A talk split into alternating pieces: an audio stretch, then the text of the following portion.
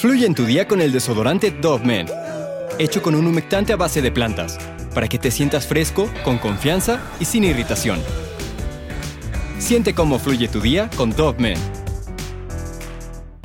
Authorities in Buffalo, New York say an 18 year old motivated by hate killed 10 people and wounded three others in a mass shooting he live streamed on social media. It happened at a supermarket today. The suspect has been identified as Peyton Gendron. This is video from his arraignment earlier this evening. Era una tarde cualquiera en el supermercado de Buffalo. Personas salían con la familia y otras entraban para hacer el mandado de la semana. De pronto, varios estruendos se escucharon desde afuera del local. No se sabía de dónde provenían. Varias preguntas en un segundo pasaron por los oyentes hasta que voltearon a la ventana en donde varios cuerpos caían y detrás de él un joven de tez blanca con una pistola apuntaba y disparaba a todo aquel que se le ponía enfrente. Se acercaba cada vez más a la puerta, los de adentro sabían que ya no había escapatoria, tenían que esconderse y esperar lo mejor.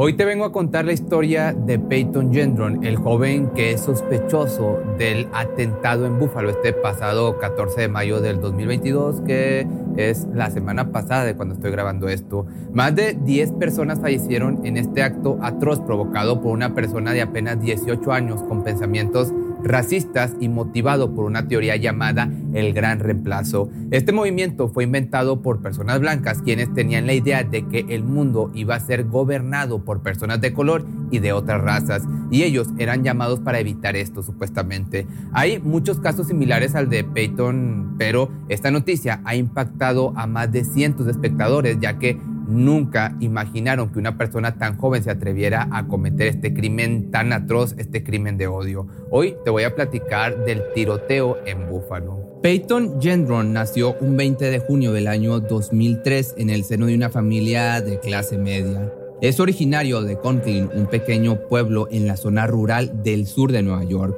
Este lugar se encontraba en un entorno tranquilo y muy seguro en donde solo habitaban personas de clase media alta. El joven siempre estuvo rodeado de personas de costumbres, digamos, tradicionales que apoyaban a Donald Trump abiertamente. Sus padres, Pamela y Paul, eran ingenieros civiles, por lo que ganaban muy bien y podrían darle ciertos lujos a él y a sus dos hijos menores. Peyton quería seguir los pasos de sus padres, así que se matriculó en un curso de ingeniería en la universidad local. Su comportamiento, eso sí, siempre fue muy extraño. Tenía aires de superioridad y aprovechaba cualquier momento para humillar a las personas de su alrededor. Todo lo que sabemos de este chico es por las redes sociales que usaba para publicar contenido racista y sus pensamientos de supremacía blanca. Los investigadores dieron rápidamente con un archivo que confirmaba que Peyton no tenía una buena salud mental. Un año antes del atentado, mientras estábamos encerrados, él fue internado en un hospital psiquiatra. Esto lo sugirieron los maestros ya que había escrito un ensayo de cinco cuartillas hablando de cometer suicidio y aparte quitar otras vidas. Pero en sí, lo más alarmante eran todas las cosas que publicaba en sus redes sociales, pues tenía una rara fascinación por las armas y hablaba de lo mucho que le gustaría obtener varias para salir a cazar personas. En algunas ocasiones también llegó a amenazar con ir a su escuela secundaria y comenzar un tiroteo, pero nadie lo tomó en serio ya que sabían lo fantasioso y charlatán que era y pensaban que esto pues nunca se iba a atrever a hacerlo. No se sabe aún si su odio hacia la gente de color lo aprendió de sus padres o simplemente él lo desarrolló lo que sí es que este sentimiento se fue haciendo cada vez más grande hasta llegar a investigar ciertas teorías y basar su crimen en estas. Peyton era abiertamente supremacista blanco. Cada que estaba en clase aprovechaba cualquier oportunidad para humillar a sus compañeros de color. Hablaba de cómo ellos querían adueñarse del mundo y eliminar a los blancos de forma permanente declaraciones y documentales dijo haber hecho todo esto por miedo a que la gente de color empezara la guerra. Había leído en varios sitios de internet cientos de teorías acerca de un fin del mundo en donde los blancos serían los mayores afectados y toda esta búsqueda para justificar su odio hizo que encontrara varios grupos de internet que hablaban acerca de la teoría del gran reemplazo. Al descubrir esto, se dio cuenta de que no era el único loco que pensaba de esta manera y que lamentablemente existen cultos y gente experta, experta en este tema que quieren hacer que más personas se les unan y apoyen estos movimientos. El gran reemplazo es una teoría creada en Francia a principios del siglo XX. Desde ese entonces, varias personas que se hacían llamar profetas o misioneros de Dios quieren acabar con personas de otras etnias, razas y personas de color porque creen que estas mismas harán un genocidio blanco. Seguramente esto te suena pues digamos un poco familiar, pues esta ideología también fue utilizada por los alemanes durante la Segunda Guerra Mundial para pues acabar con cierta raza, que no quiero entrar mucho en contexto para que no nos censuren. Y existen casos similares que han ocurrido en los últimos 10 años. Apenas en el 2017, un grupo de jóvenes en Virginia marcharon en su campus de la universidad con antorchas y carteles que decían, los judíos no nos reemplazarán. Haciendo referencia a la teoría, este grupo de universitarios estaban compuestos de personas abiertamente supremacistas blancos, neonazis, neoconfederados y nacionalistas blancos. Y no solo pedían la expulsión de los judíos, también iban en contra de los musulmanes y otras razas. El movimiento fue tan agresivo, llevaban armas, esvásticas y coreaban al unísono lemas racistas y antisemitas. Desgraciadamente, esto no hizo más que despertar a otras personas para unirse a la causa. Varios estadounidenses decidieron unirse y en los siguientes años se reportaron más tiroteos y atentados. La filosofía de este movimiento antirreemplazo es acabar primero con los inmigrantes que se adueñan de territorios que antes les pertenecían a personas blancas. Los franceses y mayormente los estadounidenses están convencidos de que están conspirando en su contra y tienen que hacer algo al respecto antes de que sean eliminados para siempre. Otros hombres hablan en nombre de Dios y dicen ser enviados para exterminar a los que se adueñan de sus tierras. Esto es meramente racismo y falta de empatía hacia las demás etnias y culturas. Todo este pequeño resumen Peyton lo intensificó y se encargó de conocer todo este tema. Estos dos años de pandemia solo hicieron que el joven comenzara a tener más pensamientos racistas y llenos de odio hacia las personas diferentes. Comenzó a interactuar con más gente que tenían estas mismas ideologías, se metía a foros para ver las discusiones que se hacían y que se hacían de esto y finalmente su mente ahora estaba motivada para acabar con las personas de color. Uno de sus primeros contactos con los ataques fue cuando escuchó la historia del hombre quien había denunciado una invasión hispana. Esta persona vivía por El Paso, Texas, el lugar en donde más inmigrantes mexicanos hay y aparte pues gente de color. El señor, al ver que sus calles estaban invadidas de gente de otras culturas, empezó a molestarle tanto a tal grado de golpearlas sin ningún motivo o ahuyentarlas a gritos no fue hasta que un día, cansado de que la policía no le hiciera caso, tomó un arma y salió a la calle para disparar sin discriminar a las personas de su alrededor. Más de 30 personas fueron heridas y 20 se declararon sin vida. Cuando fue atrapado mencionó la tan famosa teoría, habló también acerca de un hombre que lo inspiró a cometer tal crimen, ya que justo un año atrás un pistolero se acercó a una sinagoga y empezó a disparar gritando que todos los judíos debían morir. Pero hubo un testimonio que realmente llegó a impactar a Peyton, o más bien un video que se viralizó en la comunidad de Twitch en el año del 2019. Las imágenes mostraban a un hombre grabando desde su perspectiva en vivo cómo entraba a las mezquitas y comenzaba a disparar. Decía que tenía que liberar a Estados Unidos de los musulmanes que estaban comenzando a invadir gran parte del país. Él tenía una gran estrategia y toda esta la había explicado en foros y otras plataformas de discusiones. Dijo haber puesto una bomba en uno de los carros del pastor de la iglesia. También tenía planeado atacar a tres edificios, pero solo pudo llegar a dos ya que en la segunda zona fue detenido. Estos videos aún seguían publicados en sitios ilegales para que las personas pudieran tomar esto como inspiración y seguir exterminando a las personas de otras culturas o identidades. Peyton con estos videos fue iluminado, quiso seguir la misma estrategia del hombre del video en Twitch, comenzó a planear su ataque, buscó información de ciudades de Estados Unidos en donde vivían mayormente personas de color y publicó en Facebook y en mensajes de WhatsApp varios mensajes de amenaza diciendo que iba a empezar un tiroteo en su propio colegio. Varios alumnos obviamente estuvieron asustados ante las declaraciones del joven. Aseguró que en la fiesta de graduación iba a comenzar a disparar a diestra y siniestra sin compasión. Esa misma semana el comportamiento de Peyton se hizo cada vez más y más extraño.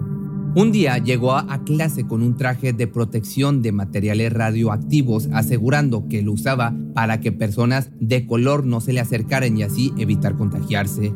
Esta ropa la usó por más de una semana y lo más extraño es que sus padres no se dieron cuenta de esto.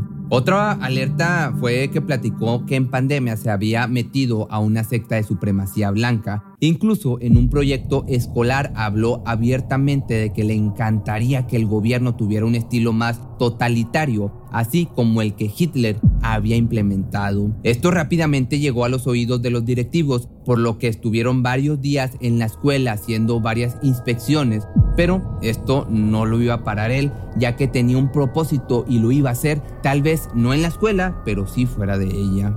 El joven comenzó a escribir un manifiesto en donde expresaba su odio extremo hacia la gente de color. Lo publicó en un sitio web llamado 4chan, una página de internet que se usa para escribir de forma anónima y sin restricciones. Al principio se usaba para ayudar a los adolescentes a entender temas de la escuela, entre otras cosas formales, pero se fue viralizando tanto que comenzaron a publicarse temas de otro interés. El escrito de Peyton era de más de 100 hojas. Hablaba de la teoría del reemplazo y de lo mucho que odiaba a las personas que cada vez invadían su país. También aseguró que la muerte del alcalde musulmán de Londres sería una buena táctica para que dejaran de gobernar personas de otras culturas, argumentando que debemos asegurar la existencia de nuestro pueblo y un futuro para los niños blancos. Declaró también que el coeficiente intelectual de estas razas eran inferiores a la de los blancos, por lo que no merecían gobernar países o ciudades porque podrían acabar con el mundo que conocemos. Pero todo empezó a ponerse más serio cuando este joven obtuvo varias armas. Se dice que tenía un equipo completo que incluía un rifle de estilo militar y un chaleco antibalas. El arma estaba modificada, cosa que es severamente ilegal en Nueva York no se sabe aún de dónde consiguió los objetos. Hay varias teorías que apuntan a que su padre tenía estos materiales, pero como ellos no quisieron verse involucrados, no se ha confirmado nada. Todas sus salidas eran parte de un plan. Visitó bares, supermercados y otros sitios en donde veía que personas de color frecuentaban pues bastante seguido. A tres horas de su casa conoció entonces un supermercado en donde notó que la mayoría de sus clientes eran personas de color o mexicanas. Vigilaba por varias horas desde su carro, tomaba fotos y anotaba la hora en la que más personas iban al lugar. Así visitó más de tres zonas y las registró como área de ataque 1, 2 y 3, pues tenía pensado atacar varios supermercados. Semanas después de su primera visita, se animó a salir del carro y echar un vistazo más de cerca. Entraba y salía sin comprar nada, lo que hizo que se viera un poco sospechoso ya que también traía su libreta de apuntes. De hecho, tres días antes del atentado, un guardia de seguridad lo detuvo y le dijo que ya lo había visto varias veces yendo y viniendo. En ningún momento pues se puso nervioso, solo le respondió que estaba recopilando datos y se marchó como si nada. Ya en la mañana del 14 de mayo, Peyton se levantó muy de mañana y desayunó con sus padres. Salió de su casa a las 11 de la mañana recorriendo más de 200 kilómetros y llegó al supermercado de Búfalo. Debajo de su camisa traía un chaleco antibalas, se estacionó cerca de una gasolinera y antes de salir tomó sus dos armas y puso la cámara en su cabeza para hacer un en vivo en Twitch de lo que estaba sucediendo. Mientras veía como mujeres, hombres y niños caminaban tranquilamente, comenzó a disparar. Sorprendentemente tenía una buena puntería, solo dos balas fueron desperdiciadas, pero cuatro fueron directo a las personas del estacionamiento. La gente, te podrás imaginar, empezó a correr, estaban desesperados. El joven caminaba y todos abrían paso. El guardia, con quien había tenido una conversación tres días antes, le disparó, pero este loco fue más veloz y lo hirió a muerte.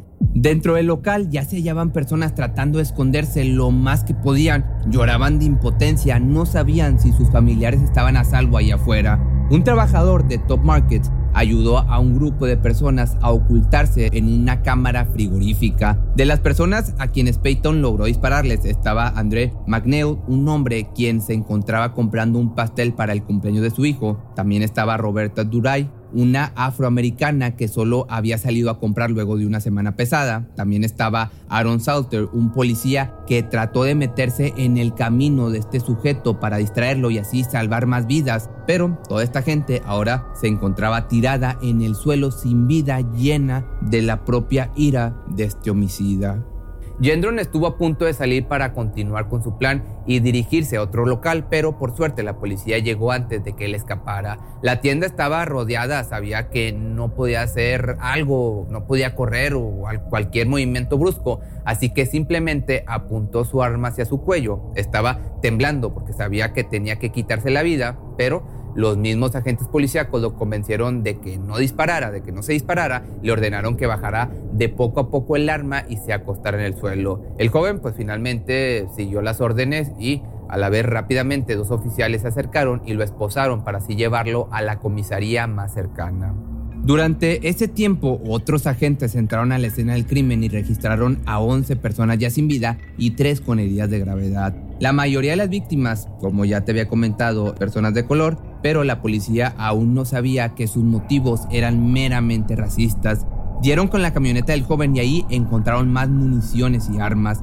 También encontraron su credencial con el domicilio de Peyton, así que deprisa se dirigieron a la casa de este sujeto. Estando ahí encontraron en su cuarto varias libretas con descripciones detalladas de varios mercados que estaban por la zona en donde fue encontrado hallaron su historial lleno de búsquedas de páginas de la teoría del reemplazo y sus sitios web donde escribió cómo sería el atentado y los motivos de sus acciones. Finalmente, este chico fue presentado a la corte, se declaró inocente porque decía que lo había hecho por miedo a que esas personas de raza diferente le hicieran daño o lo acabaran matando a él y a los blancos. Los jueces comenzaron a hacerle más preguntas y así fue como confesó que todo fue un acto de odio hacia los inmigrantes y personas de color. Los policías siguen analizando hasta el día de hoy, cuando estoy grabando el caso, y descartando la posibilidad de que existan cómplices que en los próximos días vayan a atacar a las otras zonas que este sujeto ya había marcado. Pero, de igual forma, este ataque fue catalogado por el juez como un acto de extremismo violento por motivos raciales. Dos días después, el mismo presidente de los Estados Unidos, Joe Biden, viajó hasta Buffalo para poder tener un contacto más formal con la familia y más directo, la familia de las víctimas, y anunció que brindaría ayuda a los seres queridos de las personas que fallecieran pagándole los gastos fúnebres y encontraría otra manera de ayudarlos económicamente. El video fue retirado de Twitch, obviamente, y la cuenta fue suspendida indefinidamente, pero pues como todo lo que entra a internet, pues ahí se queda y los videos ahí andan rondando. No sé si te los pueda dejar, si te los dejo, pues van a estar censurados. Los agentes trajeron todas las pruebas a la mesa y finalmente el joven fue declarado culpable por 11 homicidios, juzgándolo como adulto y dándole cadena perpetua. Esta noticia aún es reciente, no se sabe si el juez podrá darle libertad condicional o algún derecho a réplica. Tan solo nos queda esperar a que él cumpla con su condena y estos crímenes de odio por fin en aquel país y en todo el mundo lleguen a su fin.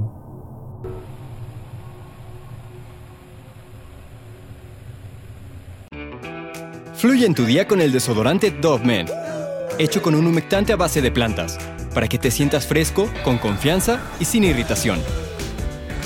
Siente cómo fluye tu día con Dove Cuando el tráfico te sube la presión, nada mejor que una buena canción. Cuando las noticias ocupen tu atención, enfócate en lo que te alegra el corazón. Y cuando te sientas mal, un buen médico te ayuda a sanar. Sabemos que mantener tu salud es tu prioridad, también es la nuestra en Kaiser Permanente, donde trabajamos juntos para cuidar de todo lo que tú eres. Kaiser Permanente, para todo lo que tú eres. Kaiser Foundation Health Plan of the Mid-Atlantic Stay Inc., 2101 East Jefferson Street, Rockville, Maryland 20852.